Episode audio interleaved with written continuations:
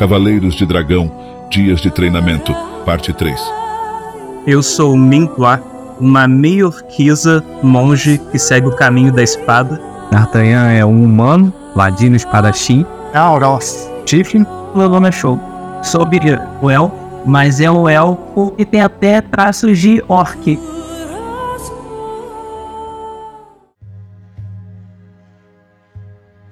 Já faz algum tempo que vocês estão treinando? Já fazem anos que vocês começaram essa, essa trilha, cada um vindo de um canto, mas nesses três anos vocês tiveram tempo para se conhecer, tiveram tempo para entender mais ou menos como cada um do grupo se comporta em situações de perigo, entre outras coisas. Ao longo desse período vocês aprenderam principalmente a lidar com situações estressantes, mas também a fazer poções, a entalhar runas em suas armas e a fazer pesquisa sobre os perigos que vocês devem enfrentar por aí, a não ir desprevenidos para nenhum conflito. Com isso, vocês, da última vez né, em que vocês serviram de isca para ajudar o resto dos Cavaleiros de Dragão a conseguir erradicar uma ameaça que estava rondando por aí, evadindo deles, perto da fortaleza, vocês tiveram mais um ano desde então. Nesse último ano, não é como se vocês tivessem aprendido muitas coisas novas por parte deles. Esse último ano, vocês já tinham todas as ferramentas que vocês precisavam e dependia apenas de vocês. Vocês precisavam de, por conta própria, escolher mais ou menos no que vocês gostariam de dedicar o seu tempo, o que vocês prefeririam treinar, qual seria a forma com que vocês se preparariam para os desafios que vocês enfrentariam no mundo lá fora. E, ao final desse um ano, no final do terceiro inverno de vocês por aí, vocês estão prontos para partir. Cavaleiros de Dragão em tudo, exceto no que concerne a terem parceiros dragões. Isso vocês ainda não têm. Vocês estão reunidos novamente naquele salão de pé direito altíssimo, pilares e mesas compridas, ainda muito pouco ocupado. Novamente, apenas vocês, os vultos imensos de dois dos três dragões que acompanharam vocês nesse caminho. Vernon Sidraxis está aí, é o maior de todos, é o que faz sombra nesse salão inteiro. E a Lady Assir, que se encontra na forma humana dela, humanoide, né? Uma elfa. Junto com ela encontra-se Albric, o parceiro dela, né? O barco, cavaleiro de dragão formado já. E a maga Alexis, seu manto comprido, chapéu e certa distância. À medida que vocês todos estão reunidos por aí, comida foi servida, providenciada por servos invisíveis. E vocês têm quase que um, é um clima de celebração, é um último banquete, em que vocês podem comer como vocês não comeram nesses anos todos. Vocês podem beber um pouco demais da conta. Nada é esperado de vocês no dia seguinte mas vocês sabem que em aproximadamente uma semana por aí a primavera já vai ter dado conta de descongelar, desnevar as partes do percurso que se encontram dificultadas pelo inverno. E a partir daí, quanto mais tempo vocês esperarem para partir, mais tempo vocês perdem das estações úteis do ano. Com isso, enquanto vocês refletem sobre isso tudo e descansam do, dos anos de treinamento, o Albric, ele, certo momento, levanta e chama a atenção de vocês, bate o garfo no copo, assim, muito chique para um lugar tão rústico. Ele fala: Bom, nesses últimos anos vocês mostraram que estavam mais preparados do que alguns entre nós pensava. E foram até capazes de nos auxiliar em assuntos que, sem a ajuda de vocês, talvez não conseguíssemos lidar. Agora é a vez de vocês se tornarem cavaleiros completos.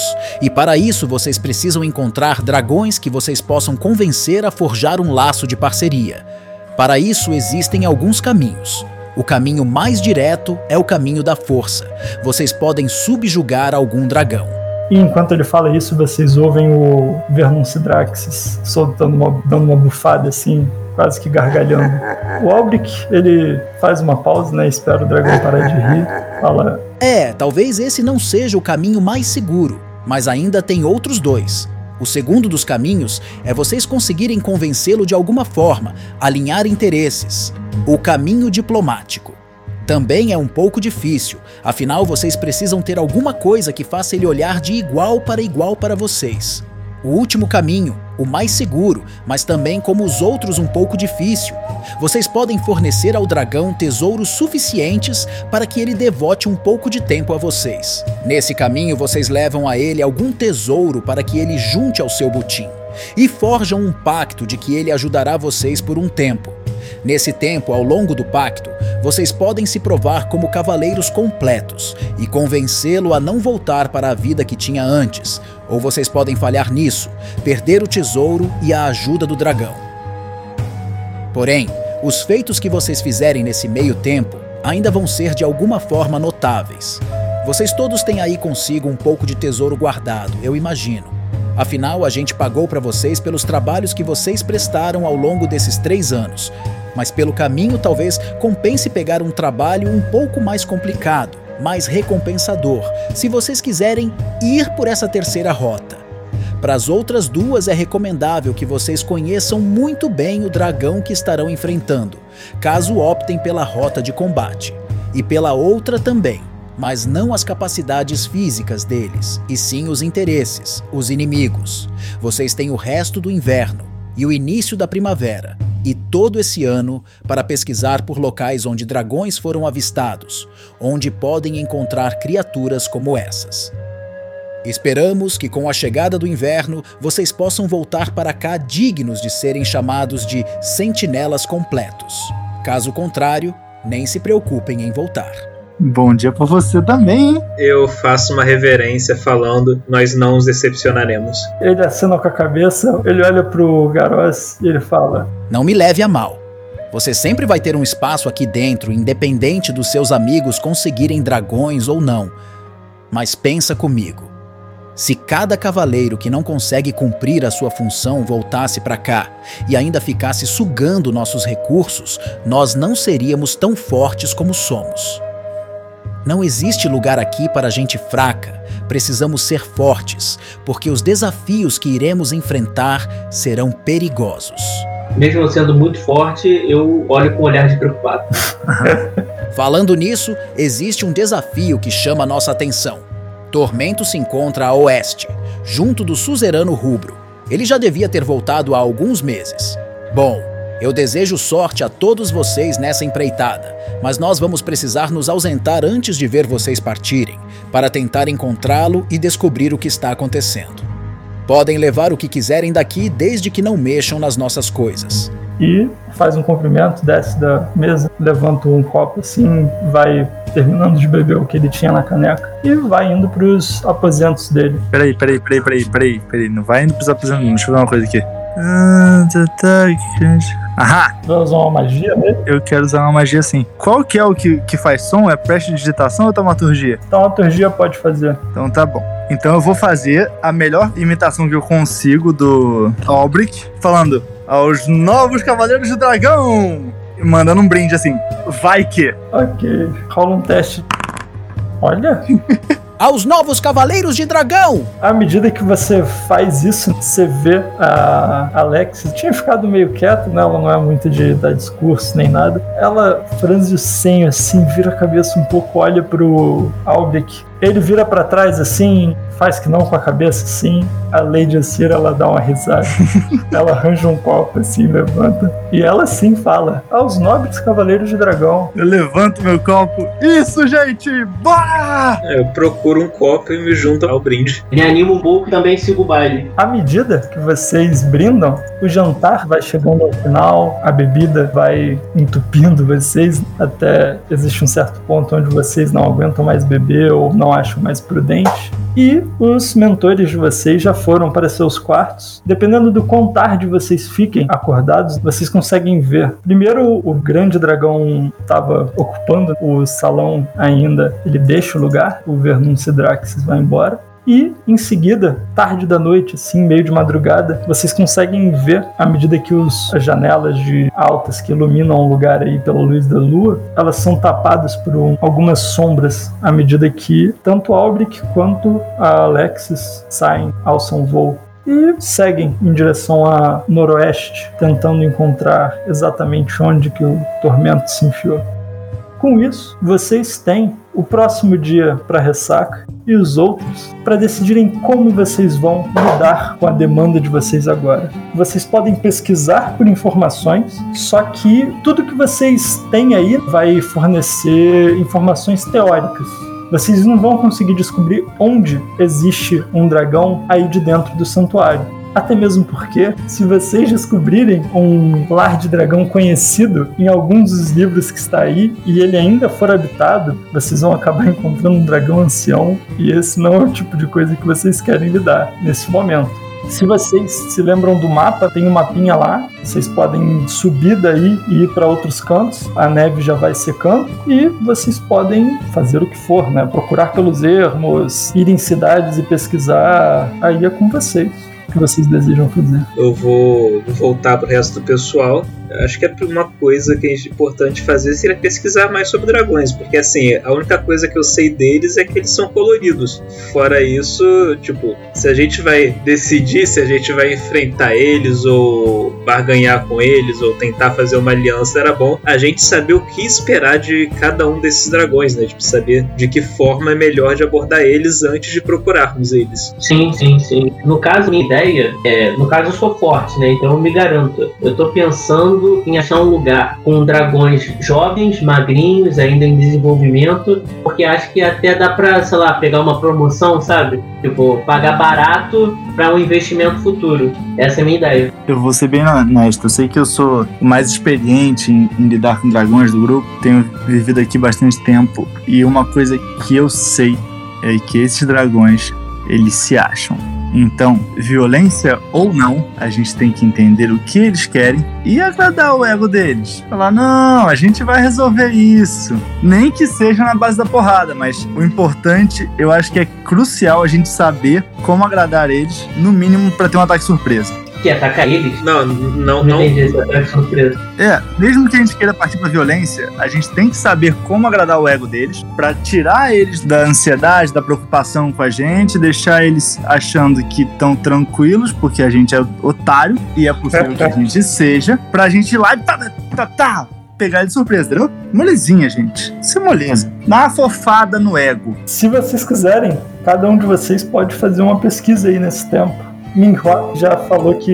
gostaria de pesquisar sobre dragões em geral, pode fazer um teste de. Cara, a maioria das perícias de inteligência podem te ajudar em alguma coisa com isso daí. Você pode ir tanto por história, quanto por natureza, quanto por investigação, quanto por arcana. Cara, a única perícia de inteligência que eu tenho é religião. Religião? O resto vai ser. Aí, inteligência. Força um pouco é, a barra. Vai ser.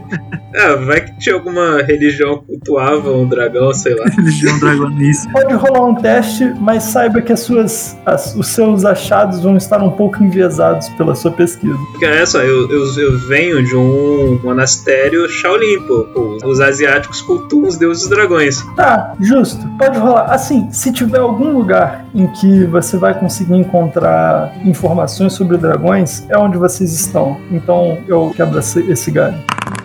Nossa, não. Cadê o galho? Cadê o galho? Cara, não, assim, eu, eu, eu, me, eu me sentei, cara, já que tá inverno, eu me sentei em frente à fogueira para ler, eu tropecei, deixei o livro cair na fogueira.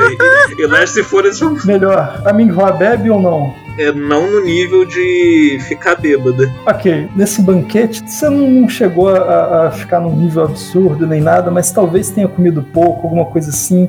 No dia seguinte você acordou com uma dor de cabeçazinha que você não estava acostumado. Você foi direto, né, pelo, pela sua rotina matinal de treinamento e tal, e em seguida se enterrou em livros, foi buscando de alguma forma, tá e aí, como é que, que a gente sabe sobre dragões e tal, que como que a gente pode lidar com isso. Todas as informações que você leu, elas vinham ou de relatos de cavaleiros que não, não conseguiram, de sentinelas que não conseguiram é, realizar esse, essa parte da jornada, e você vai começando a descobrir que existe um, um, registro imenso de gente que não, que não passa, sabe? Gente que só ou desiste ou roda. E do resto, você encontra alguns relatos que, algumas partes assim, tipo, registros que muito possivelmente foram escritos por algum dragão, porque eles endeusam as criaturas de uma forma que ao final dessa primeira busca, ao longo de um, de um tempinho dessa semana, mas principalmente desse dia inicial, Minhua, você tem certeza que vocês vão falhar. É, é,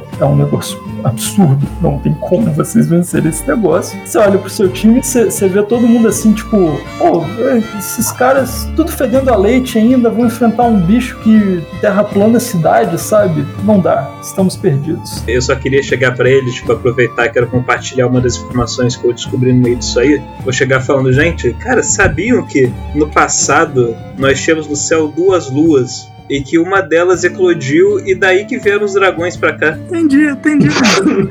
Beleza.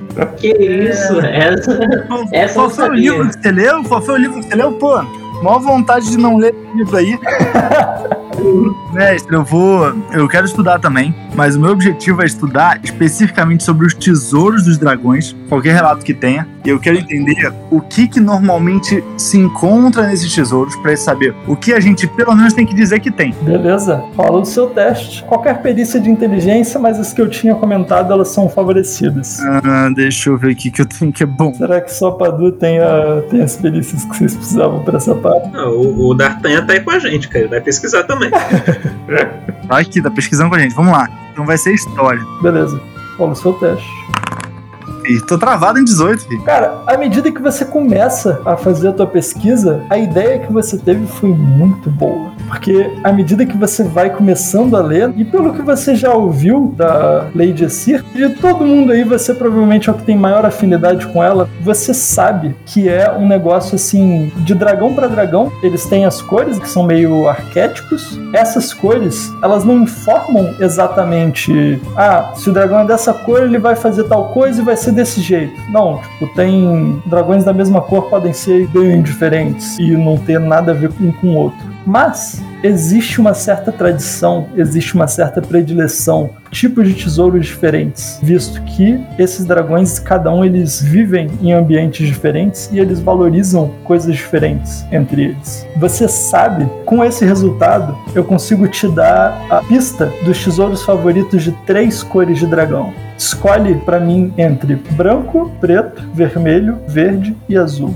Aí eu tô pensando se eu investiguei sozinho ou já sabia se os outros tinham algum interesse já de algum tipo de dragão específico. Você pode conversar com eles. Tipo, isso daí é um negócio que vai acontecendo ao longo da semana. Aham. Você pode ter descoberto isso e antes de você se enfiar em, em mais pesquisa, pode perguntar pros outros. Assim, uma coisa, a gente sabe uma diferença mínima que existe entre cada de dragão? Vocês estiveram em torno de dragões por esses três anos, então vocês sabem pelo menos o elemento de cada um. Vocês sabem que o dragão negro cospe ácido e ele vive geralmente em pântanos ou lugares assim mais alagados. Vocês sabem que o dragão azul ele cospe raios e ele é conhecido por habitar locais desertos e às vezes topos de, de colinas, coisas assim.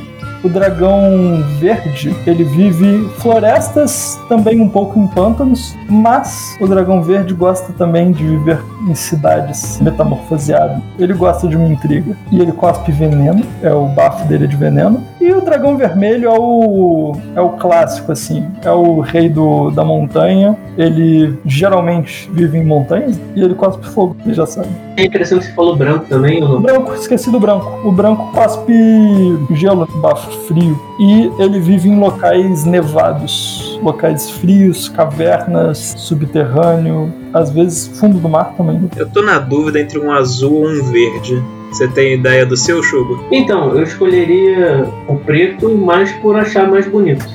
e por questão de camuflagem na noite. Só. Camuflagem à noite. É o Fúria da Noite. É, Vocês sabem que esses dragões eles são conhecidamente furtivos também. Faz sentido. É que eu acho que de forma geral é difícil um dragão ser furtivo. Você se surpreenderia. Não, tá. Eu imagino que talvez um dragão verde no meio da floresta possa conseguir.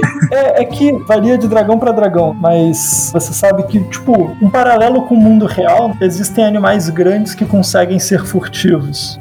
Tipo, leão, tigre, esses felinos maiores, eles conseguem andar silenciosamente e dependendo de onde eles estejam, eles conseguem um nível de furtividade. O dragão, ele não precisa ser furtivo voando pelo céu, ele consegue ser furtivo em situações mais específicas, sabe? É uma possibilidade também. E uma outra questão, a gente vai escolher todos da mesma cor para ir só numa direção ou a boa é cada um ter uma cor? O que, que vocês pensam? Eu acho que é importante dar uma olhada primeiro, depois decidir isso. É improvável que vocês encontrem vários dragões da mesma cor. Eu acho que eles não são criaturas de bando, né? Eles são criaturas solitárias. Ah, Cara, pô, os Power Rangers eles são todos da mesma cor, né, pô?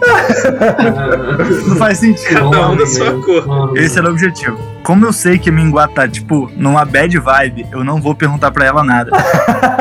Eu chego no jogo, Eu quero azul, cara, eu quero azul. eu chego no jogo, jogo. Eu tava dando uma olhada assim e eu vi que os dragões têm umas preferências interessantes, só que eu tenho que olhar mais a fundo e, eu- e eu acho que não consigo olhar todos eles. Você já tá pensando em algum dragão específico pra você? Se tem algum interesse? Que aí eu já dou uma focada no seu. Te garanto primeiro, Minguá se duvidar vai desistir semana que vem, não dá pra saber. Mas garante nós, entendeu? Com certeza, com certeza. Então, eu te falar, eu tava pensando num dragão negro. De olhos vermelhos? Beleza. Já vou dar uma olhada. Aí eu explico, né? Eu explico pro Garros que por questões de furtividade, também eu acho bonito e tal, eu acho que eu me daria melhor com o dragão negro. Aí eu até pergunto a preferência dele também. Não, Você é superficial pra cacete, né? Só quer saber se o dragão é bonito. O importante é o que tem por dentro dele. que é basicamente o que ele cospe. Coração, Não, não, o, o que sai da boca. entendi, entendi. Então, pelo que eu ouvi por alto, o dragão negro cospe, cospe ácido. Que também, em algumas situações, deve ser bem interessante. Cara, eu até tenho uma preferência. Mas não é, não é assim, pô, quero um dragão pra ser. Eu quero um brother. E eu acho que quem vai ser um brother, brother, seria um dragão verde pra ir comigo no meio da cidade arrumar treta. Tem certeza de todos, o verde eu acho que seria o menos ideal. Especificamente por essa questão de arrumar treta. Pensa, eu e ele na cidade soltando veneno adoidado. Pensa, o jogo vai ser zoeira. Eu vou dar uma olhada no verde. Você ouviu a Minguá falar alguma coisa? Se ela, se ela tinha alguma preferência? Eu realmente não quero passar perto dela, que ela tá, tá me jogando pra baixo. Então, uma hora atrás, mais ou menos, ela tava chorando e tal, e tava falando, azul, azul. Tava- mais ou menos assim. Aí eu acho que ela gostaria do azul, mas eu não tenho certeza. Não, beleza. É importante saber pra quem que ela quer morrer, né? Ela quer morrer na mão de um dragão azul, e é isso que importa. Importante é o objetivo. É, qualquer coisa a gente anima ela depois, ajuda. O importante é. Não, de boa, gente. Tem muito emprego por aí. é tem muito emprego por aí. Com certeza. É só pensar, cara, qual você acha que vai ser a morte mais rápida? Um raio, um ácido em cima de você, um gás venenoso, o- uma torrente de chamas. Eu acho que o raio deve ser uma morte mais instantânea, tipo, o coração para na hora, você nem tem tempo de sofrer. O ácido, o gás venenoso, é tipo, Tô vendo ela mais animada, hein, garoto? Dá pra sentir que ela mais animada. entende? Tipo, não, não é Sabe porque o lado bom das coisas, eu acho que a gente já deu um grande passo. não é porque é uma missão suicida que a gente não vai nela, tipo, a honra na morte em batalha. Isso, não basta morrer, né? Vamos morrer bem. Então, mestre, eu vou dar uma pesquisada no dragão negro, o dragão verde e o dragão azul. Eu achei que você ia tentar convencer o jogo de pegar o verde. Isso é pro futuro. Que ele falou. Isso não é agora. Ele falou, ah, ah, eu queria um dragão negro, não sei o que, achou cor bonita e tal. Não, mas o dragão verde aqui e tal, parece mais legal pra E felicidade. se for um verde escuro, a gente já chega no meio termo. Ok, qual dos três você quer ouvir primeiro? Com certeza o verde. Mas eu vou falar pro show que foi o, foi o preto, foi a prioridade. Ok, você começa a fazer o seu estudo, você até pensa assim, ah, pô, vou estudar o que o jogo pediu primeiro. Só que aí, enquanto você tá buscando o dele, você encontra algumas anotações, coisas assim. Você encontra pesquisa, um registro. Provavelmente você não encontrou isso na biblioteca normal. Provavelmente você encontrou isso mexendo nas coisas do. ou na parte da biblioteca que o Albric geralmente frequenta quando ele tem que fazer alguma pesquisa, ou em livros que você achou perto das coisas dele. Você encontra quase que um diário, um negócio assim do tempo em que ele estava fazendo esse trabalho, em que ele estava tendo que descobrir o que, que ele queria, e ele teve a mesma ideia que você, cara. E aí você vê pelos relatos dele daquele tempo e ao longo do tempo que ele teve ao lado da Lady Essir, as seguintes informações. Dragões verdes são conhecidos por serem manipuladores, serem focados numa intriga, assim. Eles adoram fazer planos, né, envolvendo outras criaturas e usar outras criaturas para fazer o que eles queriam fazer. Eles gostam de brincar com peões e, por isso, os tesouros favoritos deles não são moedas, não são joias, não são armas, nem nada do tipo os tesouros favoritos deles são criaturas, são tesouros vivos. Dragões verdes gostam de se gabar, ter orgulho de comentar sobre suas amizades, sobre criaturas que eles têm devendo favores a eles. E enquanto você vai lendo isso, você vai se lembrando de algumas situações em que a Lady Essir te fez um ou outro favor, provavelmente te botou em dívida com ela. Então, tudo isso parece bem verídico. A melhor forma de oferecer algo a um dragão verde é oferecer o serviço, né, a lealdade, ou um favor ou outro de alguém que seja um, um, um perito em sua área, ou alguém que seja notável, né? Alguém que seja importante. Eles gostam de ter tesouros que são notórios. Agiotas, beleza. É, mais ou menos. Bem, bem por esse lado aí. Além disso, eles valorizam bastante a arte. Eles gostam muito de instrumentos musicais, entalhes de madeira, esculturas, formas de arte em geral. Pensa o seguinte: se eles têm um bardo que é vassalo deles, por assim dizer, ou que, é, que deve a eles, alguma coisa assim, eles arranjam para que o bardo ofereça para eles um, um dos seus instrumentos, e ele é um bardo notável. Próxima vez que alguém chegar lá, o dragão pode se gabar do, do instrumento do grande Mozart sei lá. Do grande Albric. Do grande Albric, por exemplo exemplo. Assim, você imagina que a Lady Assir tenha, tenha o seu próprio estoque de tesouros que ela colecionou dos outros cavaleiros. Porque assim, além de monja, eu sou pintora nas horas vagas. Eu poderia tentar pintar um quadro e. Assim, não basta ser um artista tem que ser um bom artista. É isso, os dados vão nos dizer. Ou um bom falsificador. Ah, as más línguas justificariam que algo falsificado muito bem é, um, é em si uma forma de arte.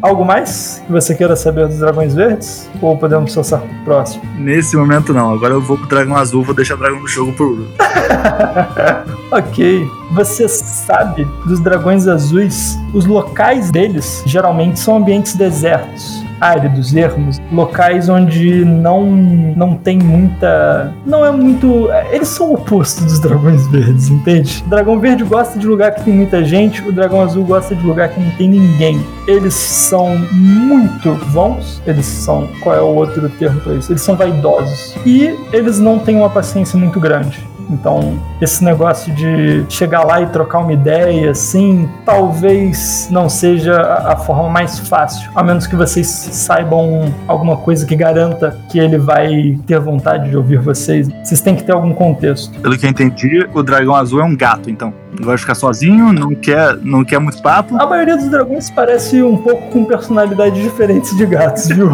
Mas é, é, é meio isso. Para completar, o pack de gato, ele gosta muito de gemas como seu tesouro favorito pedras preciosas, né? Achei que eu ia trazer um pela de ovo. Tá bom. assim, por um lado, eu sou uma pessoa paciente, então talvez criasse atritos com dragões, só que por outro lado, eu sou uma pessoa objetiva, então talvez dialogar com ele seja tranquilo para mim. O dragão azul, ele se vê como um soberano, como um suzerano, tendo seus vassalos ele se sente superior, geralmente. Não é que todos vão ser assim, não é. De novo, isso daqui é só estereótipo, arquétipo de cada um, mas existem dragões e dragões. Ele gosta muito de ter a seu serviço criaturas que ajudariam um suzerano, um rei, como se fosse, a cumprir seus papéis. Então, magos, assassinos, sábios como conselheiros, artistas e bardos como entretenimento. Curiosamente, eu sou a mais sábia desse grupo. Pelo amor de Deus, eu sou o artista bardo aqui. Aí, para completar, eu acho que eu vou pesquisar um pouco mais sobre o Dragão Verde. é sacanagem. Então agora eu quero pesquisar quão difícil seria de eu convencer o Shogo que um dragão verde é negro. Muito difícil, muito difícil. Porque olha só, olha só, Mio, se for um verde escuro, não vai dar pra ter diferença assim, de visibilidade. Ácido e veneno tá na mesma. Difícil de diferenciar, assim, olhando. Pá, cuspiu o negócio, é, é ácido ou veneno? Não sei, tá queimando. Assim, eu acho que um é gasoso e o outro é líquido. Não, mas é, é que ele tá jogando ácido com muita pressão. E aí cai, assim, vira uma fumaça de tanta pressão daquele ácido.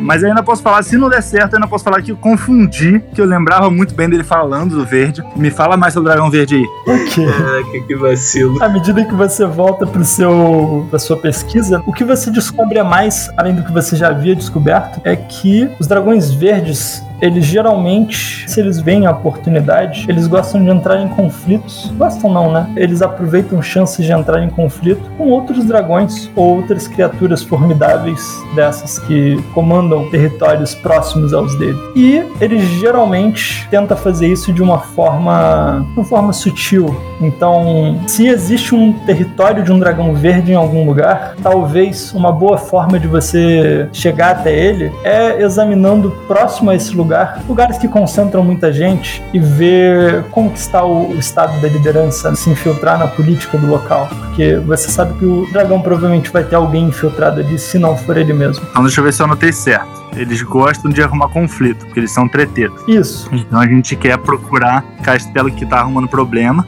que provavelmente lá vai ter um dragão verde. Além disso, você sabe que eles são muito bons mentirosos, o que não significa que tudo que eles falem seja mentira, só que eles são muito bons em criar narrativas. A maior parte pode ser verdade, mas pode ter um trechinho ali que você tem que tomar cuidado. E você sabe que, como todo dragão, se vocês estiverem andando por aí, entrar no território deles, são uns Zé Ninguéms e estão ali só de bobeira, ele vai varrer o chão com a cara de vocês e devorar todos. Mas você sabe que entre todos, esse dragão ele prefere evitar conflitos físicos, briga assim, não porque ele seja mais fraco que os outros, mas porque ele geralmente consegue enxergar big picture, né? Enxergar um, um plano maior em que ele pode usar as pessoas para cumprir algum objetivo dele. E se elas sumirem no, no processo, se ele se livrar delas no caminho, melhor ainda. Perfeito. Eu já chego no show falando, show, cara, dei uma olhada e tá garantido. A gente consegue fácil. Pensa o seguinte,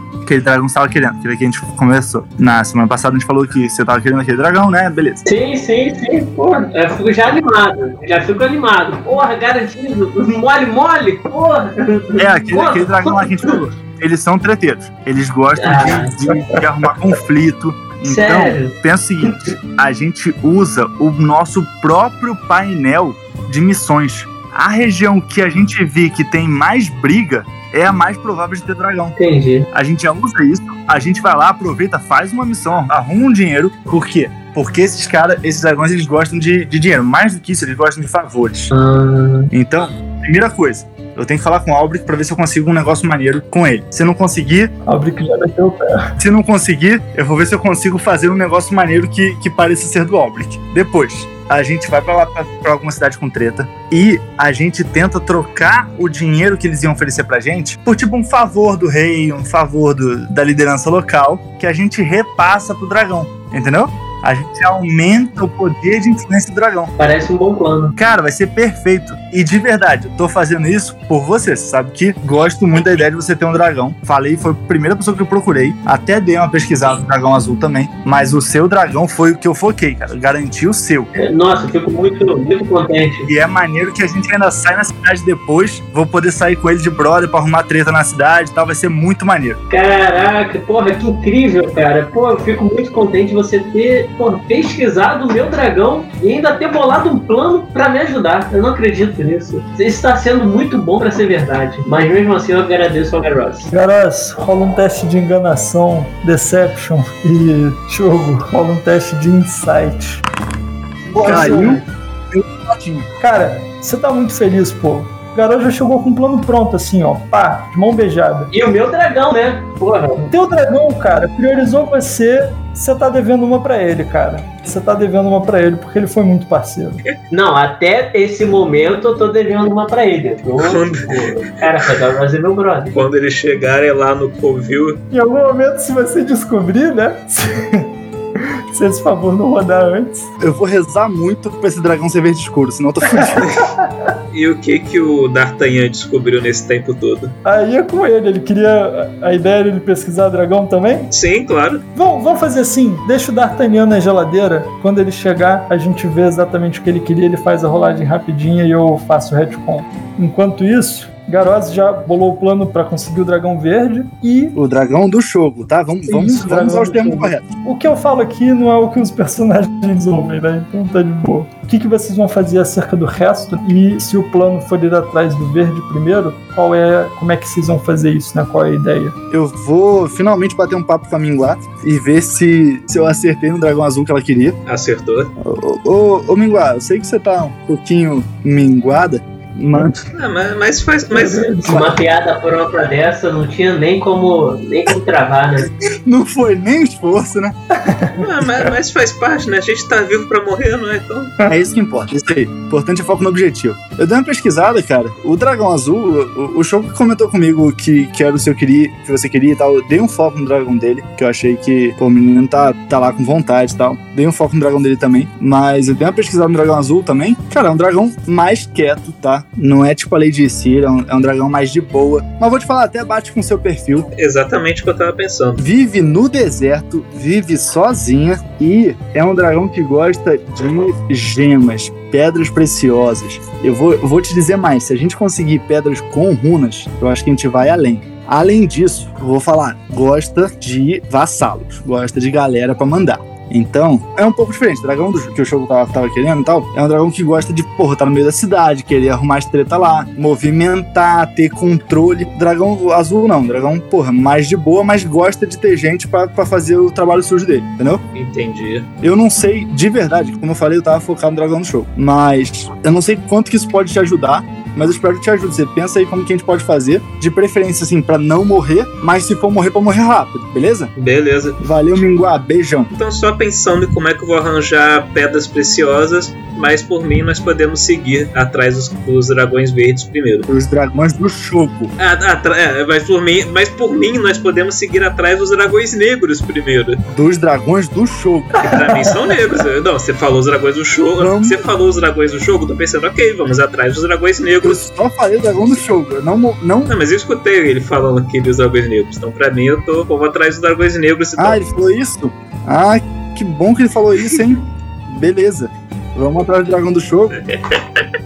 A gente vê, né? Ok, então a ideia de vocês é. Vocês comentaram de quadro de missões, né? O quadro de missões aí não era bem um quadro de missões, era os sentinelas Sendo parceiro com a gente. É, dando alguma coisa pra vocês fazerem. Em cada cidade que vocês passarem, ou castelo, ou local que aglomera gente, vocês vão encontrar quadros de avisos de verdade. E esses sim vocês vão conseguir ver com tendo missões que vocês podem fazer. Para isso, vocês têm que sair desse lugar esquecido por tudo e todos e chegar a alguma parte da civilização, indo para norte de alguma forma. Vocês sabem que os mentores de vocês foram para noroeste, só que noroeste daí pode ser tanto essa primeira cidade maior aí embaixo, quanto aquela outra mais ao norte, quanto alguma área erma ali até as ruínas de Cerulha. Para Nordeste, vocês sabem que existe a maior parte do mundo civilizado que vocês conhecem, que ainda funciona, e lá para o norte existe Fombalar.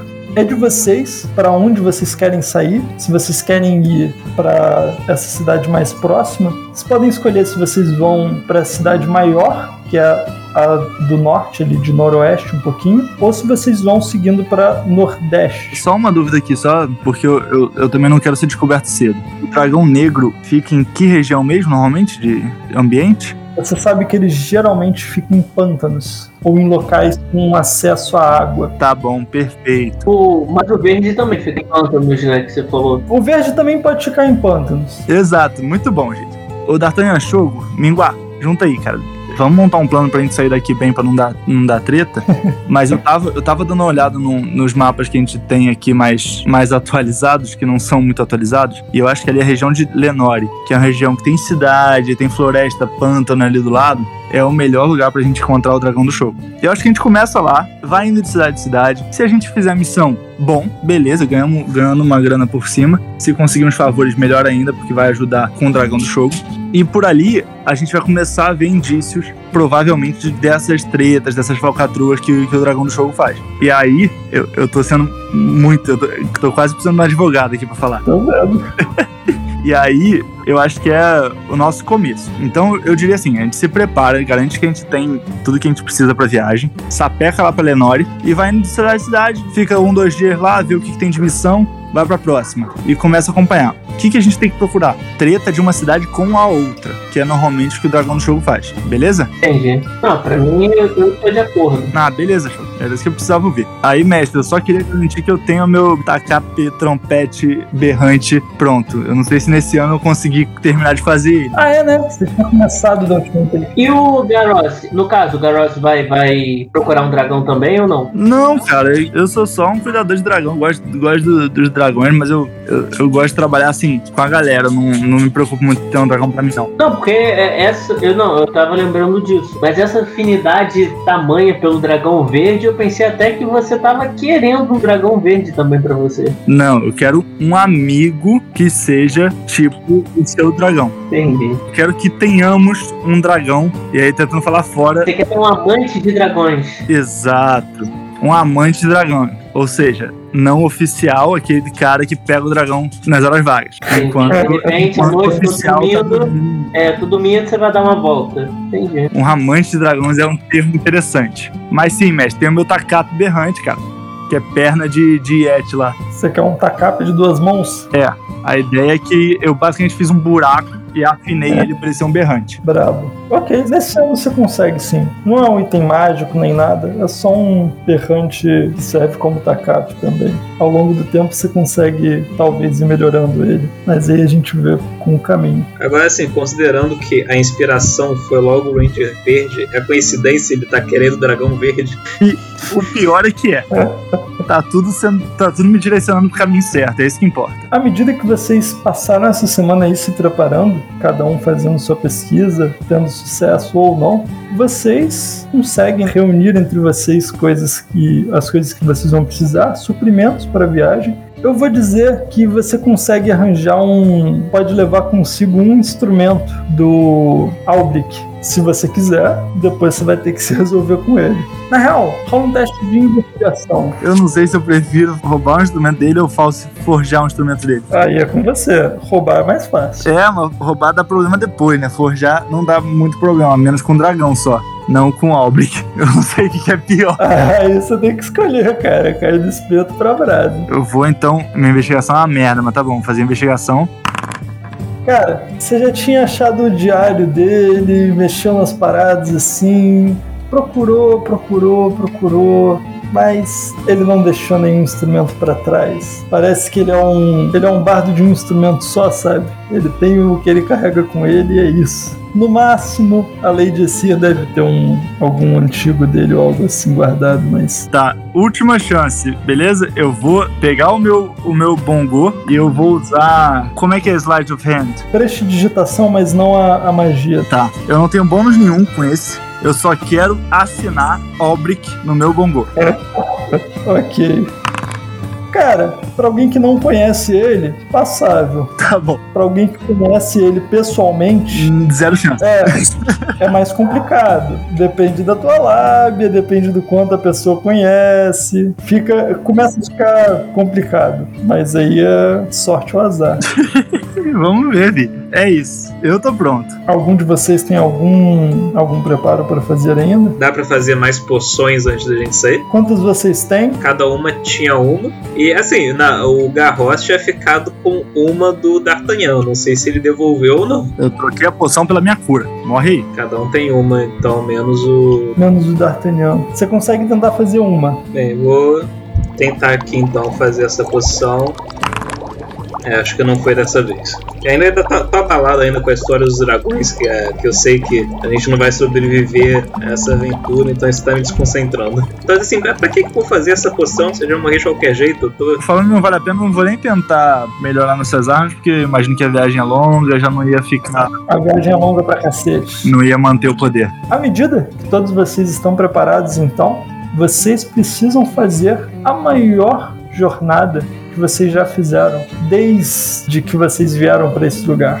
Conforme vocês se ajeitam e tal, vocês conseguem. Tem, tem cavalos aí que vocês podem levar, tem uma carroça também que vocês podem levar, ou vocês podem ir a pé. Vantagens e desvantagens para cada uma dessas, dessas escolhas. Os cavalos eles deixam vocês menos furtivos, deixam vocês mais rápidos, requerem que vocês gastem um pouquinho mais com ração depois que vocês estiverem lá, lá no mundo lá fora. A carroça também faz barulho e tal, mas permite que vocês carreguem coisas maiores que talvez vocês não conseguissem carregar.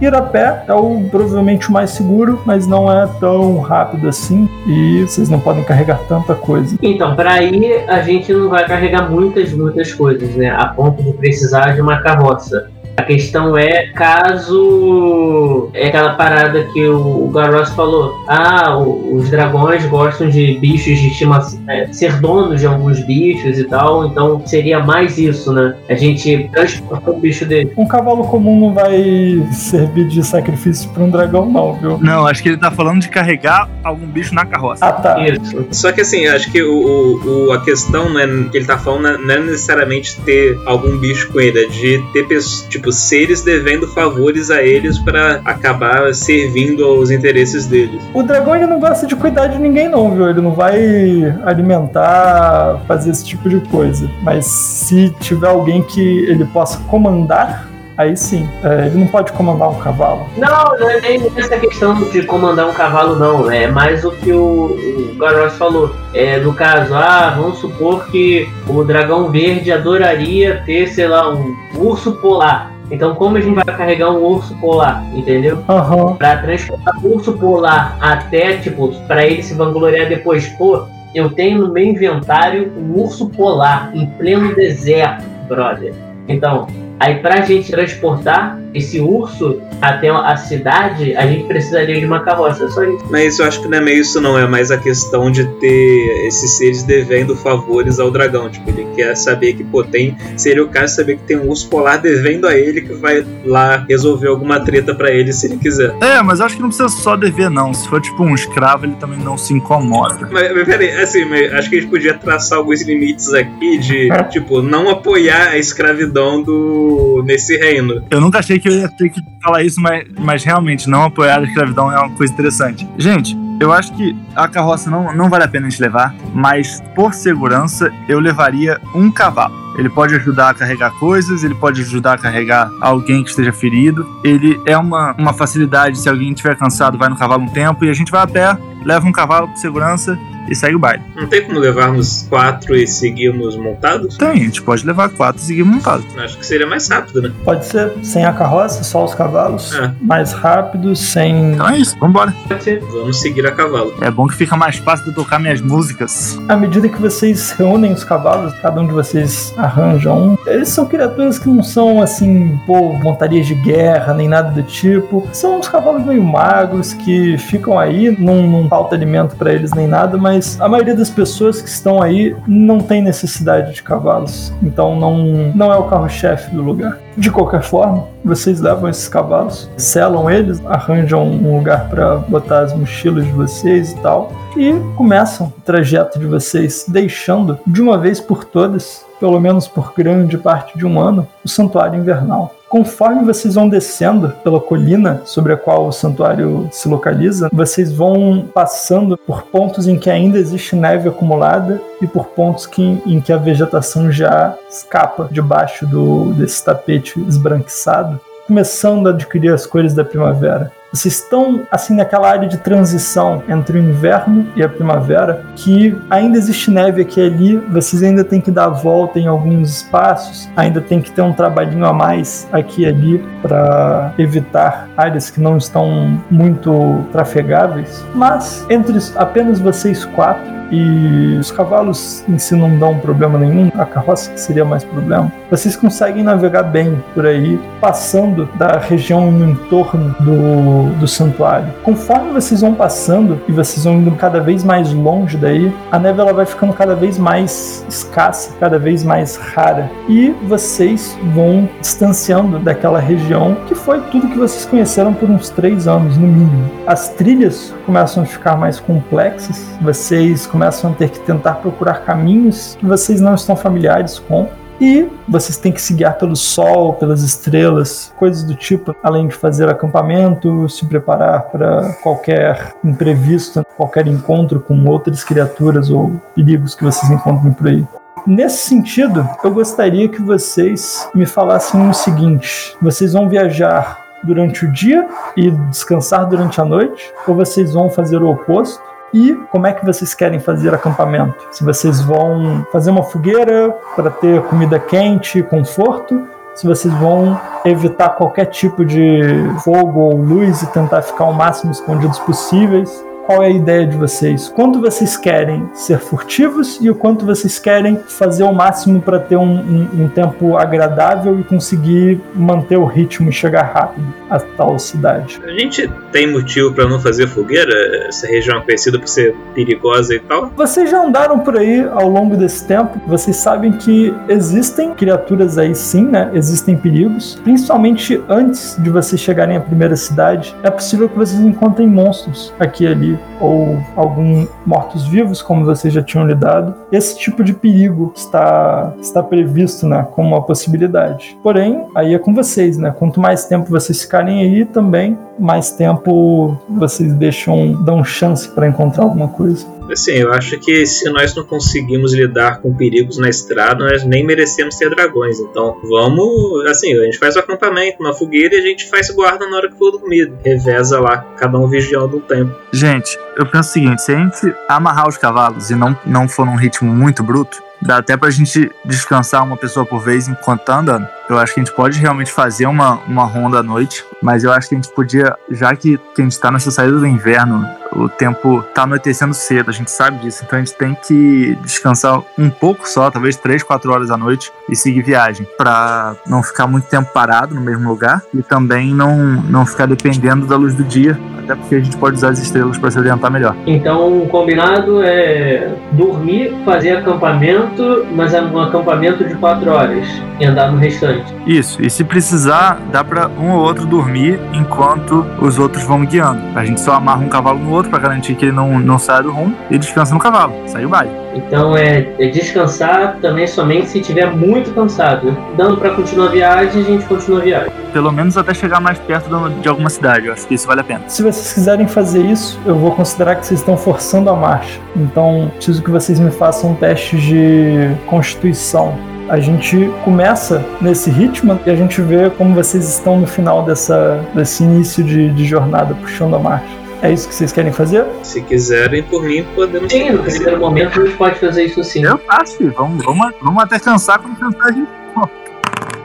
Vai todo mundo morrendo. A depressão tá braba. Nossa! À medida que vocês começam a fazer essa marcha, a maioria de vocês fica exausto. Mas aquele que deu a ideia, Garus, você consegue exatamente o que você precisava para não cansar. Ao longo dos primeiros dias de jornada, dormindo muito pouco, como a maioria dos a maioria do grupo não está acostumado e forçando a marcha. Não rola a gente andar com o Garros tocando pra gente e inspirando a gente a marchar melhor, não? Não, peraí, eu tenho, eu tenho um negócio para ajudar a gente na próxima. Assim, esse primeiro pé da jornada foi sofrido. Todo mundo pega um level de exaustão, menos o Garros. E eu, eu já tô considerando que o Garros foi na frente que manteve vocês meio que no caminho assim. Com isso, vocês já saíram de perto do santuário, vocês já nem conseguem mais ver o castelo, a fortaleza. Vocês estão naquele. É, é, tipo, quase que perdidos em alto mar. Vocês estão no meio do caminho entre o castelo e onde vocês imaginam, se a orientação de vocês estiver certa, fica a cidade que vocês estão buscando. Eu preciso agora que algum de vocês role para mim algum teste. Ou eu não vou falar a perícia que vocês vão ter que usar. Vocês podem decidir como vocês vão tentar fazer isso, mas vocês não têm um caminho no chão. Vocês têm que de alguma forma se guiar na direção da cidade, passando por esses ermos, por essas regiões que não tem estrada entre a cidade e o castelo. Vocês estão tendo que trilhar o seu próprio caminho. E agora que já faz um tempo da jornada, fica um pouco mais difícil. Pelo level de exaustão, todos vocês têm desvantagem em perícias, menos o Garós. Uma coisa, tem na minha característica de raça ah, o transe, que está escrito aqui. Não dorme, descanso prolongado de apenas 4 horas. Isso não me daria nenhum benefício, não, nessa questão? Como você tirou 12, que era na tampa, faltava umzinho para passar, eu vou dizer que pelo transe você não tomou o level de exaustão. Então. Mas você sabe que você tá, você tá arriscando aí. Uhum. Duas perguntas, mestre. Eu consigo usar insight de tipo. Intuição é mais para contextos sociais. Pessoas, tá. Então daria pra usar a natureza. Alguém pode me ajudar? Me descreve a ação que você quer tomar, que aí dependendo pode ser mais fácil, mais difícil, ou pode nem precisar de teste. Tá. A minha ideia é aproveitando que a gente descansou pouco, saiu cedo e ainda tô bem, eu já aproveitei esse tempo que a galera tá tentando recuperar a sanidade mental para olhar um pouco para as estrelas, lembrar do, dos mapas estelares que, que a gente tinha no, no santuário, acompanhar o movimento das estrelas para tentar principalmente identificar o, o norte, que a gente sabe da onde a gente está saindo e a gente sabe que para nordeste tem civilização, a gente pode não saber exatamente para onde ir, mas eu sei que para nordeste a gente vai conseguir conseguir identificar lá, ter sinais mais claros da civilização. Ok. Então, eu tenho, eu tenho características de antecedentes também. Então, eu sou bom com mapas, bom com geografia, essas coisas assim de terreno. Qual é o seu antecedente? Acho que era forasteiro. De Babilônia, o nome da habilidade é andarilho. Você tem memória excelente para mapas e geografia. E você sempre consegue se lembrar do General Layout of Terrain, Settlements e outras features perto de você. Nesse caso, tá feito. Vocês não precisam fazer fazer teste, porque o Shogo ele simplesmente sabe qual é o caminho. Porra, segue reto e a gente vira direito.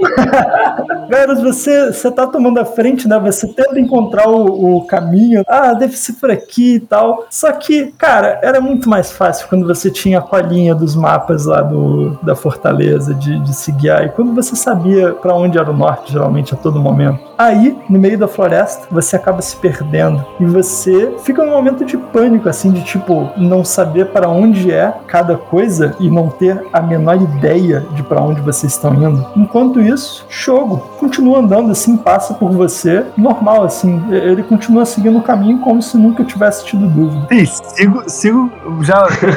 assim, eu, eu, vou dizer que eu, Leonardo, sou um menino perdido, mas um menino confiante. Então, passo na frente do Shogo e vou ali, ó, tranquilinho. De vez em quando olhando pra trás pra garantir que ele tá indo no mesmo caminho que eu tô. eu vou na frente, mas eu tô seguindo indo, entendeu? Uhum. Um olho no caminho e outro pra ver pra onde ele tá indo, né? Qualquer coisa você dá uma ajeitada ali. Se ele virar pra direita, eu passo. Não, tava querendo ver aquele negócio ali na frente, mas bora, porra, é pra lá mesmo. ok. À medida que vocês começam a romper essa segunda parte do caminho, vocês não vão ter problema com direção nenhuma. Vocês praticamente estão indo na direção da cidade, assim, tipo, não é uma linha reta, porque nunca dá pra ser uma linha reta, mas é um caminho bom. Vocês sabem que vocês não vão se perder daí. Mas, à medida que vocês vão avançando, eu preciso saber se vocês querem manter aquele ritmo ou se vocês querem dar uma segurada. Eu vou fazer uma poesia motivadora, faz um coach. Olha lá, nessa noite tão linda, gente. A luz do luar, amanhã abrandece ao som do seu olhar. Coração enfurece ao pensar no dragão que está na cidade ao calor do fogão. As palavras, elas são um negócio meio freestyle, assim, elas não casam muito com a música, elas não têm muito um objetivo, assim, é, é um troço quase fosse um berrante. Seria quase um jazz, assim, um negócio inusitado que quebra o, o raciocínio, né, o, a corrente de cansaço que a maioria dos aventureiros estava sentindo nesse momento. Enquanto vocês estão seguindo por esse percurso, apaga a exaustão antiga e todo mundo rola Constituição de novo para esse segundo pé da jornada. É, foi a vez do jogo pagar o preço. Ai, show. Caraca, puta que À medida que vocês estão estendendo essa jornada, enquanto vocês avançam pelo. Assim, é uma parte da mata que vocês não viam faz muito tempo. Conforme vocês avançam pela calada da noite, vocês vão chegando em partes diferentes do, da floresta apenas que vocês estavam antes. Vocês chegam em partes que existem alguns relevos. Vocês vão tendo que escolher em que caminho trilhar. Se vocês vão por cima e tem o trabalho de escalar, ou se vocês dão a volta, se vocês descem por um vale. Conforme vocês andam por essa região, vocês começam a ouvir sons de animais, de criaturas. Vocês já estão longe o suficiente do santuário para que a presença de inúmeros dragões não espante a fauna local. E as criaturas já começam a ser um pouco menos cuidadosas. Não existe um silêncio mórbido. Conforme vocês estão caminhando por esse espaço, eu preciso que todos vocês façam testes de percepção. Lembrando que Shogo está com desvantagem. 16 hein? Nossa, Não precisa nem da desvantagem, né? Oi, gente. Então, agora é uma parte importante, que nesse momento, até aí, eu tava, tipo, indo na frente, confiante, seguindo o, o jogo. Agora que eu vi que o jogo tá perdidinho, dá pra ver que ele não tá nem conseguindo Zoado, atenção, cara, zoado. eu começo a tentar olhar pro lado, tá entendendo onde eu tô. Aham, aqui pra, pra direita, era aqui mesmo, né? Aham. Não, vou falar, o Garoto, eu tô, tô com muito sono, tô só te seguindo. Aí, Beleza, pode deixar, jogo, tô guiando aqui, é, é nóis, tá tranquilo. A nossa sorte é que você sabe o caminho e você se lembra do mapa, porque eu tô com muito sono. Pô, relaxa, tá comigo, tá comigo. À medida que vocês estão avançando por essa área, Gente, eu, eu preciso contar uma piada enquanto a gente tá carregando esse negócio. É, é uma piada muito bosta, mas é, é- é necessária. Vocês sabem por que, que o pinheiro nunca se perde na floresta? porque ele tem uma pinha. Uhum. Bravo. À medida que vocês estão por aí, avançando por esse caminho, vocês começam a ouvir sons estranhos mais próximos. Vocês sabem o que é som de animal, que é som de criatura, e vocês sabem o que são sons que vocês devem prestar atenção, que são sons mais perigosos. À medida que vocês descem por essa área, Garós é o único que percebe. Você repara que os, os cavalos eles começam a ficar meio agitados e de relance você vê vindo do, dessas áreas meio em cima, enquanto vocês estão passando por essa parte mais profunda, Uhum. parecem estar posicionados, esperando. Entendi. À medida que você percebe isso, eu preciso que vocês rolem iniciativa. Garós, você é o único que não está surpreendido. O fato deles serem surpreendidos acontece o quê? Vai funcionar da seguinte forma: como você ficou na frente dos outros, no seu turno, você pode despertar a galera. Se você gastar a sua, a sua ação do turno avisando a galera pro perigo, eles podem ter o turno normal e participar desse primeiro round. Não, só ele atacar. Se, se ele atacar, eu já sei que, que a gente tá.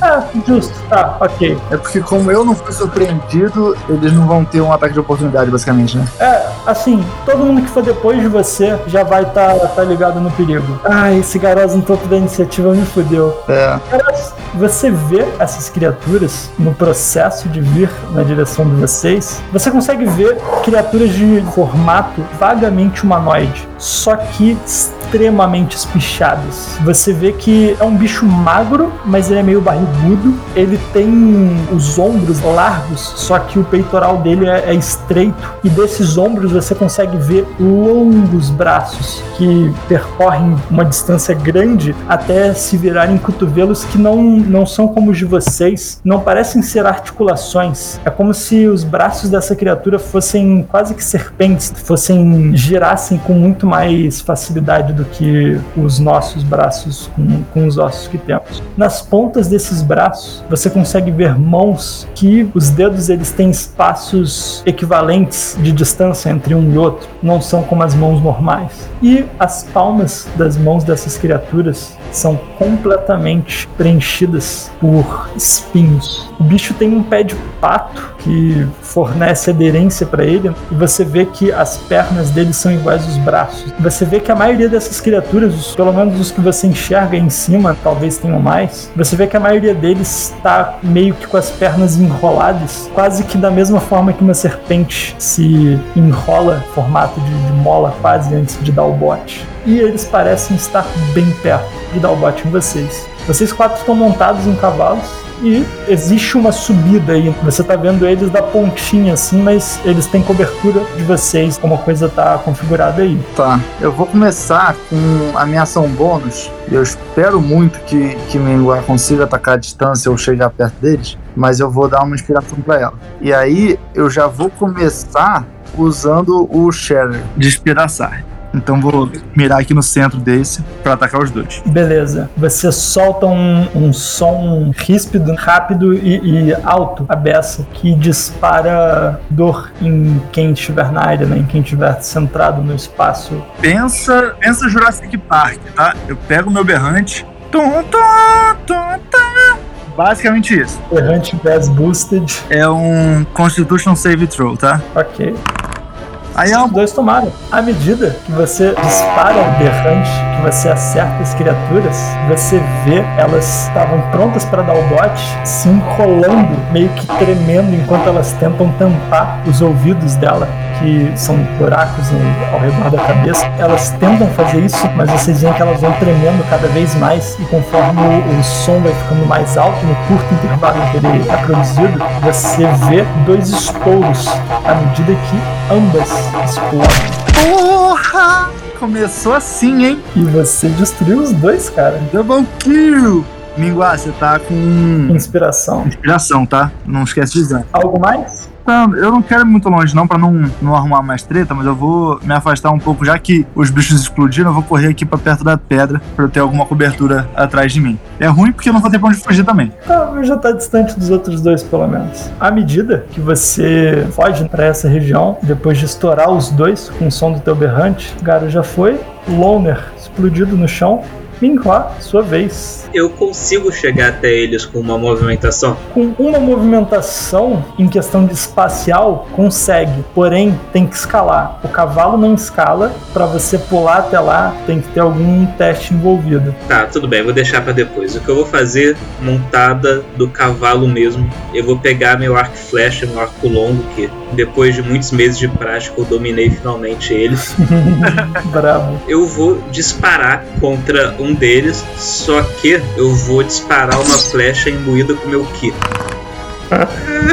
Tá, Eu acho que não vale nem a pena. Tragédia, hein? então deixa pra lá, vou só. Não, mas aproveita pra pelo menos se mover lá pra perto pra, pra tentar avançar depois, né? Que aí você só tem a escalada, já, já é uma movimentação. É, já foi uma ação padrão, você tem movimento e bônus ainda, se tiver alguma coisa pra fazer. Dá uma cotovelada à distância. É. Com a minha ação bônus, eu vou trocar de arco e sacar minha espada longa e vou correr, tentar chegar até eles. Eu vou tentar escalar, inclusive, porque aí pelo menos se eu falhar agora, eu tenho a próxima rodada pra tentar ter sucesso de novo. Rola pra mim, você pode escolher entre um teste de atletismo ou acrobacia. Acrobacia. Ai, caraca, esses dados. Então, agora é o momento que talvez valha a pena se inspirar. Tá, beleza, vou lá. Vou jogar a inspiração.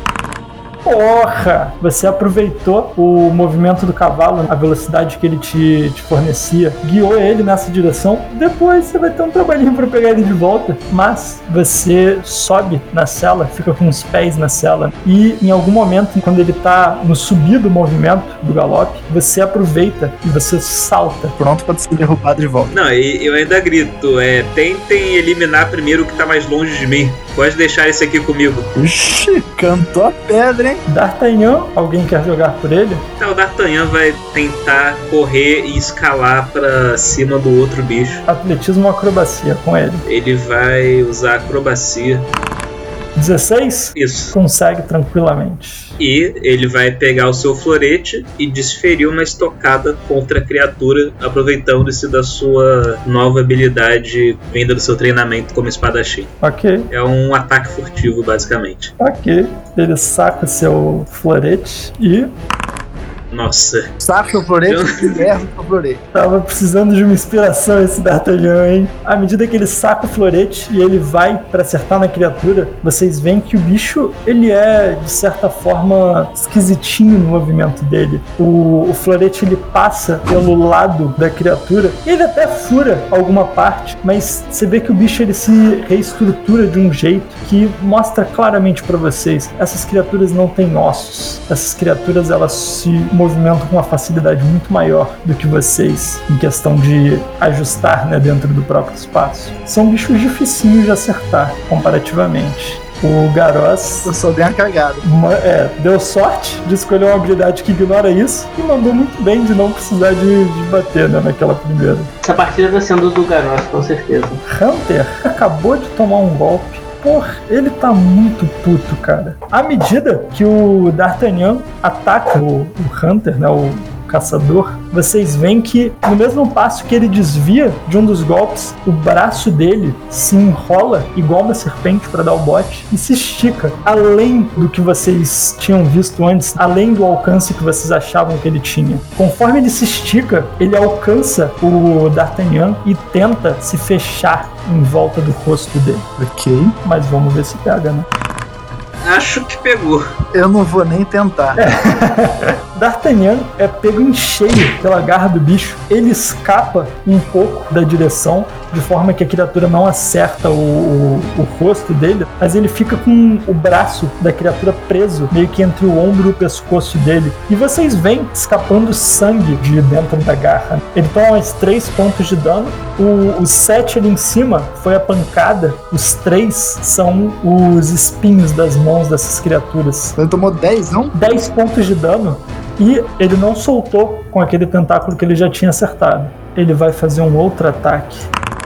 13. 14, assim é 14, 14. Olha. À medida que ele toma um, ele vê o outro se formando na frente dele e ele desvia com maestria à medida que o tentáculo passa por ele e se fecha longe e volta. Nisso, vocês veem o bicho agindo com uma velocidade absurda e ele vai dar mais ataques no D'Artagnan. Caraca, o mesmo ainda? O mesmo.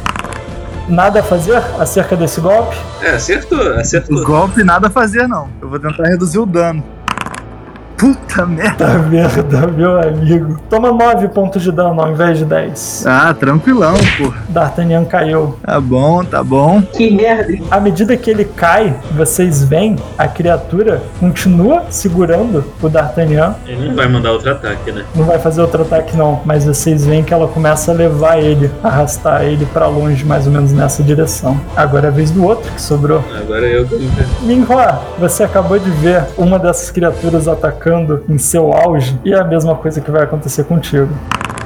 15 te acerta? acerta. Você toma 8 pontos de dano e à medida que você toma essa quantidade, você sente que você ainda tá segurando a onda. Você pode tomar um pouco mais que isso. Ele te agarra e 9 pontos de dano. À medida que ele acerta um golpe em você e te agarra, ele arremessa outro tentáculo e ele também se prende. Um deles está preso no teu ombro, o outro pega um pouco na tua barriga, assim, e você vê que ele tira sangue de você. Você não resiste a muito mais do que isso. Tudo bem, tudo bem. Ele também vai dobrar a ação dele com a velocidade aberrante dele e ele vai fazer mais Um ataque. dois tentáculos. Com mais dois ataques. São mais dois ataques. É que a gente não viu mais dois ataques porque o outro morreu antes, né?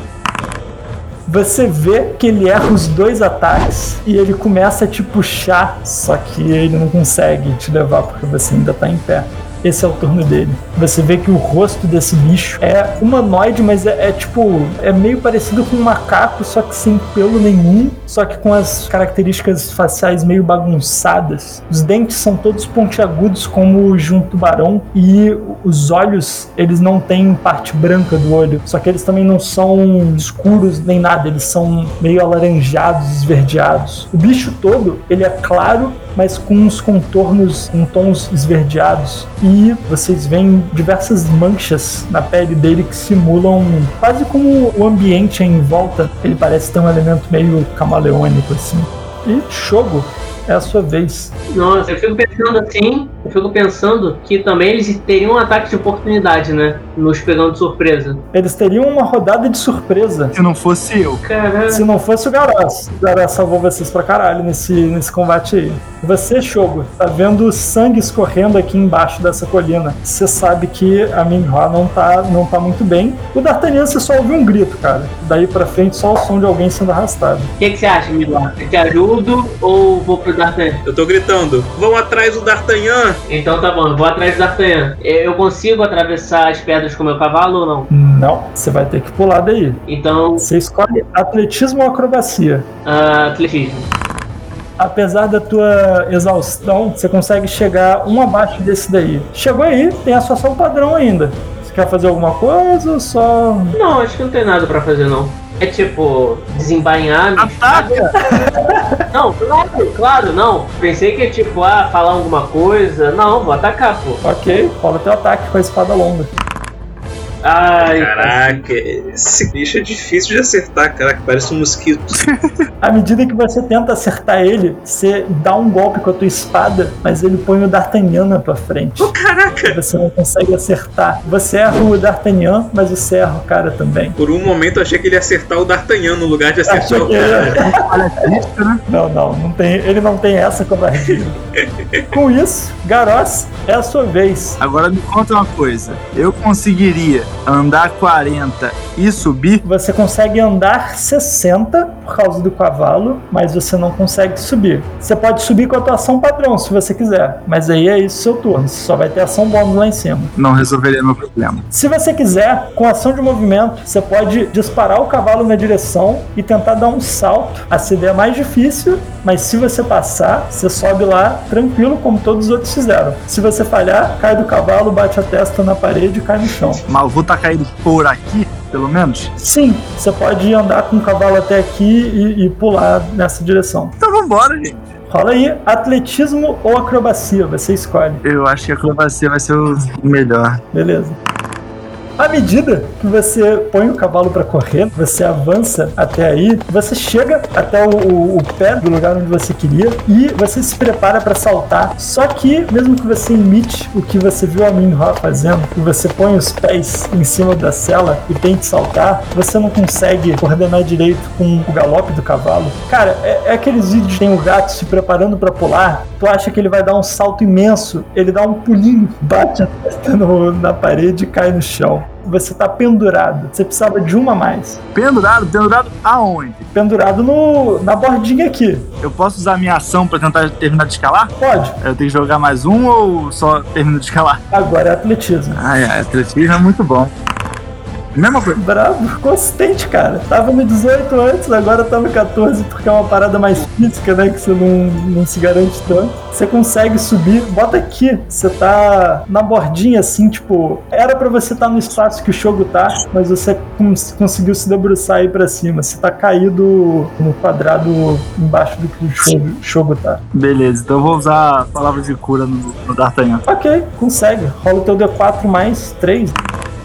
Caraca, ainda curei máximo. Bravo! D'Artagnan volta com. Agora vocês sabem a vida dele. Ele tem 7 pontos de vida pela cura do Garaz. E com isso, é a vez de Minghua. A sua velocidade é zero, porque você tá agarrado. Pô, com a minha espada, a minha espada longa dessa vez, que eu também, depois de meses treinando, finalmente dominei o uso dela. Vou atacar ele com a espada segurando com as duas mãos. Ok. Caraca, é um, é um monge que segura a espada com as duas mãos. Ah, não tem. na- Puta que caraca, tá, hoje tá foda. Isso porque tava segurando com as duas mãos. Que poderoso, hein? É, a primeira Não, vez não. que eu, que eu luto com alguém me agarrando é difícil manejar a espada assim. Nos treinamentos você estava acostumado com uma distância né, entre você e o, e o espantalho, você tinha espaço para manobrar. Aí é, é assim, é, é bagunça, é, é, a luta é feia, não tem, não tem forma, não tem arte, não tem nada que você treinou. O bicho só tá tentando te estrangular enquanto você tenta sacudir a espada para rasgar ele em dois. Exatamente. Bem, na situação que eu. Ah, mas pelo menos. Você pode fazer mais golpes, né? Se não me engano. Então tá, vamos lá, gastar um ponto de ki. E assim, eu, eu, eu movi com a espada, errei o golpe, eu larguei a espada e com a outra mão vou desferir um soco, tipo, dois socos na cara do bicho, com uma mão livre agora da espada. Cortou a mão, a espada não cortou, vou no tapa. Vamos lá, vamos ver se ele se resolve no soco. Consistente, hein? Caralho! É difícil lutar assim. à medida que você tenta acertar ele com dois socos, você vê que os socos pegam nele. Não é que você tá errando, é que ele não tem osso, ele não é rígido. A extensão dele é tudo músculo, é tudo meio molengo assim. Seu soco bate e entra pra dentro da pele dele sem, sem conseguir fazer muito impacto. Ele é maleável. Mas o que eu ia dizer é que apesar disso, graças à minha habilidade de quem sei de esquiva rápida, eu ganho mais dois na minha CA até o final do turno. Eu realizei um ataque desarmado e tô segurando uma espada, então ganho esse bônus na defesa. Ok. Bravo. D'Artagnan agora acorda, não tá mais em pé, com um florete em mãos, postura de combate. Tá caído no chão, zoado. Ele foi arrastado, mas eu vou dizer que o florete ficou na mão dele porque seria sacanagem. O florete tem aquela guardazinha, ficou preso lá. Ele acorda caído, sendo arrastado pelo bicho na direção de onde pode ser a toca dessa criatura. E é com você. O que, que você vai fazer? Lembra que ele tá caído e agarrado. Ué, Ele pode, ele pode tentar acertar o braço que tá agarrando ele com florete, tipo, realizar um ataque. Ele pode, mas enquanto ele tá caído, ele tem desvantagem no. É, tenta usar a movimentação pra levantar, né? Então é isso. Ele usa a movimentação pra levantar e ataca a criatura. Levantar requer que você gaste metade do teu movimento, da tua movimentação. A movimentação dele é zero. É, ele vai atacar caído mesmo então. Parecendo a desvantagem. Mesmo com desvantagem, eu fui crítico nas duas. Puta merda! A criatura sangra com esse golpe prodigioso do D'Artagnan retornado dos mortos quase. Mas ele ainda tá em pé. E a criatura tá vindo pra bater agora. E a criatura é a próxima? Pronta pra matar o D'Artagnan de novo. A criatura tem vantagem no ataque dela contra o D'Artagnan, que vai ser o primeiro, porque ele tá caído. Como é que você rola 11 com vantagem? Que pena, né? Tá me trollando. Vocês veem o bicho com as duas mãos tentando ferir o D'Artagnan de todo jeito, mas ele não consegue. Ele vai gastar o segundo ataque dele no D'Artagnan. Ele não pode errar tão feio. 17? Acertou. Ah, safado. 13. Cutting words, palavras cortantes, um negócio assim. É, é minha última, gente. Agora tem que descansar pra conseguir. Ok. À medida que a criatura ataca o D'Artagnan, o Garros grita, dá um sopro no berrante, que assusta o bicho. Subtrai 4 pontos do ataque dele, de 17 para 13. Exatamente o que precisava para errar o D'Artagnan. Rapaz, O bicho tá irritado. Caraca, mas ele não consegue carregar o D'Artagnan porque o D'Artagnan tá acordado, não tá caído, não, não há objeto para ele levar arrastando. É isso. O bicho olha pra você, Garós, e ele tá puto. é, é, um- é meio um grito, meio um grunhido, um som esquisito, meio pesadelo, assim. Depois do Trapper, que também não existe mais, Sly é a vez do último dos que estão em pé. Pra mim, igual morreu. Tenho nada pra você, filho.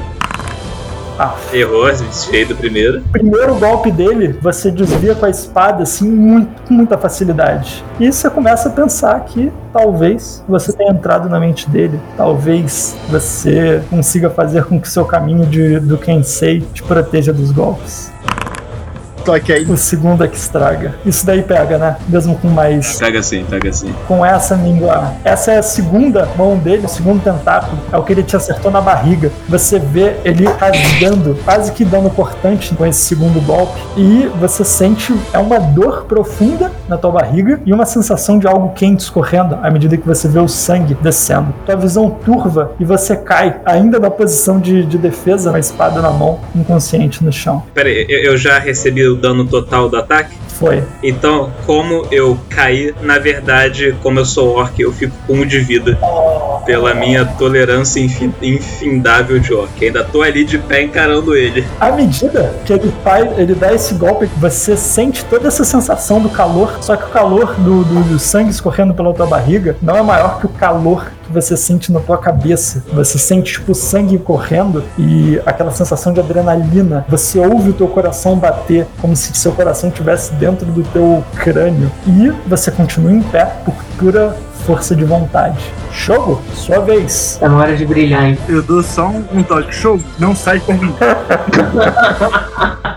Não, mas eu já ia atacar o Hunter mesmo. Ok, Então não seria melhor então ficar entre os dois, subir um degrau? pode mover o boneco. É bom, que aí você vai ficar flanqueando, né? Não é? Eu fico flanqueando pelo menos um outro. Ok, fazer o ataque agora? Sim.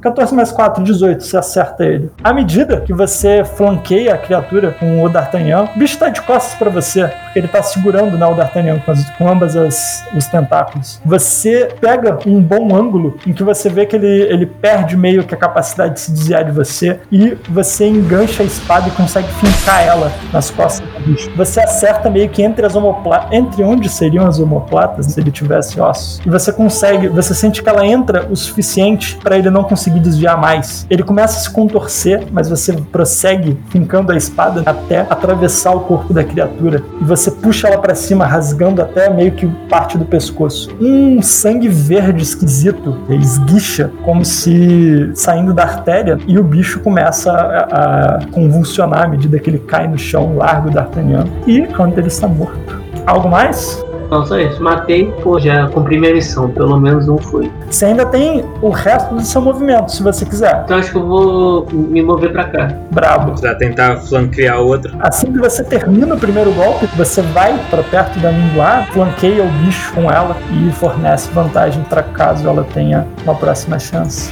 Garoz, sua vez. Ai, ai. Eu vou entrar nessa treta aqui também. Eita. É, filho. E eu vou fazer o seguinte: pego meu berrante, dou-lhe um, um belo tom, assim, pom, pom, que é uma palavra de cura pra minguar. Obrigado. Isso é uma ação bônus e logo depois de tocar, meto o berrante em cima do, do slide. Ok. Rola, o teu rola um D4 mais 3 primeiro pra curar ela e pode rolar o teu ataque depois. 5 de, de vida a mais aí, minguar. E um.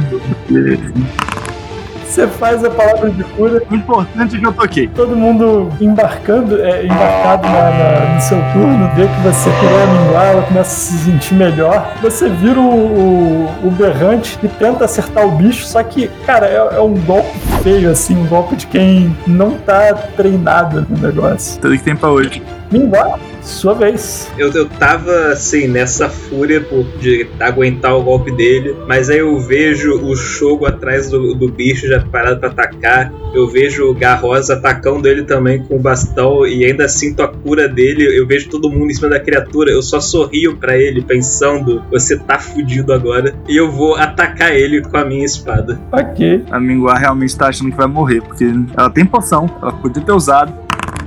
Uf, o primeiro errava na tampa, o segundo acerta. O Shogun tá do outro lado, flanqueia contigo, você vê que o bicho tá com a atenção dividida. Você aproveita o momento pra erguer a espada, estilo samurai quase, aquele movimento de descer com as duas mãos no máximo golpe que você pode dar. E você sente que a espada pega meio de lado, ela fatia um pedaço do bicho, você vê que ele grunhe de dor, mas não foi aquilo tudo. Pô, já soltei a espada e vou mandar mais dois socos na cara do bicho, gastando mais um ponto de ki. Rola os seus ataques. Opa! Acertei os dois, pelo menos, né? Uh, brabo. Você precisava ter tirado 10 para matar ele, você passou por um. À medida que você faz o golpe de espada, você vê que o bicho se volta para você, mas ele ainda não, não consegue ser rápido o suficiente para desviar. Você termina o movimento com a espada, passa ela para pior das suas mãos e com a mão principal você dá um jab no rosto dele, acerta ele, deixa ele meio zoado. Você vê que faz um estrago, faz mais do que o corte. É um golpe que o impacto pega ele de um jeito que ele não estava esperando. E nisso você vira uma cotovelada no pouco espaço que você tem com ele estando agarrado por ele. Essa cotovelada é certa, vocês ouvem som de. Não é osso quebrando, porque o bicho não tem osso, mas é um som de algum tendão estourando, ou, ou, coisas esticando mais do que deveriam, à medida que a cara dele vai para trás, né, o rosto, a face dele, a, a cabeça do bicho vai para trás num ângulo que não devia ser possível. O bicho, de repente, não consegue mais te prender com um aperto que ele estava prendendo e você consegue chutar ele para longe, ele cai no chão, mole já.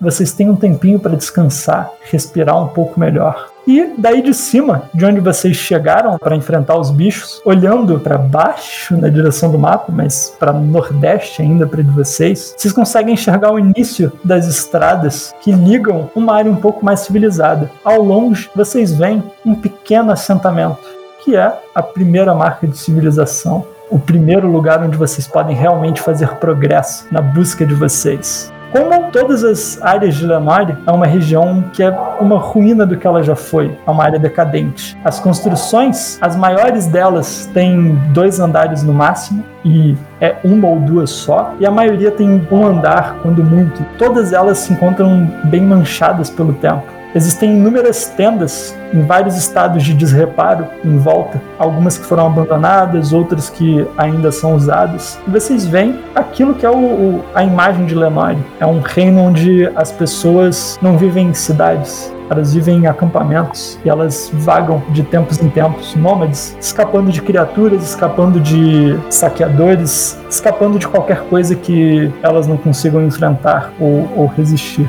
A gente vai conseguir resgatar nossos cavalos? Não, os cavalos não fugiu, não, pô. A gente perdeu o cavalo? Assim, vocês pularam dos cavalos para subir aí. A gente começa a próxima sessão já buscando os cavalos. Eu pretendo pegar os pedaços do bicho, que vai que. Sabe RPG de PC, quando você tá fazendo a missão e aí você chega no final e descobre que você tava fazendo a missão e não sabia? É basicamente isso. Eu vou pegar os corpos porque vai que tinha uma tarefa lá pra gente matar esse bicho. Já, já se adianta, entendeu? É, pô, vai que a gente chega no acampamento e o quadro lá de procurados tá na lista de recompensa por essas criaturas. Exato. Nesse sentido. Necessariamente vivo. Procurando meus animais de estimação perdidos. Por favor, entregue os vivos. E assim os quatro aspirantes seguem sua busca para se tornarem verdadeiros cavaleiros de dragão. E quem sabe um dia possamos ver o desfecho dessa jornada.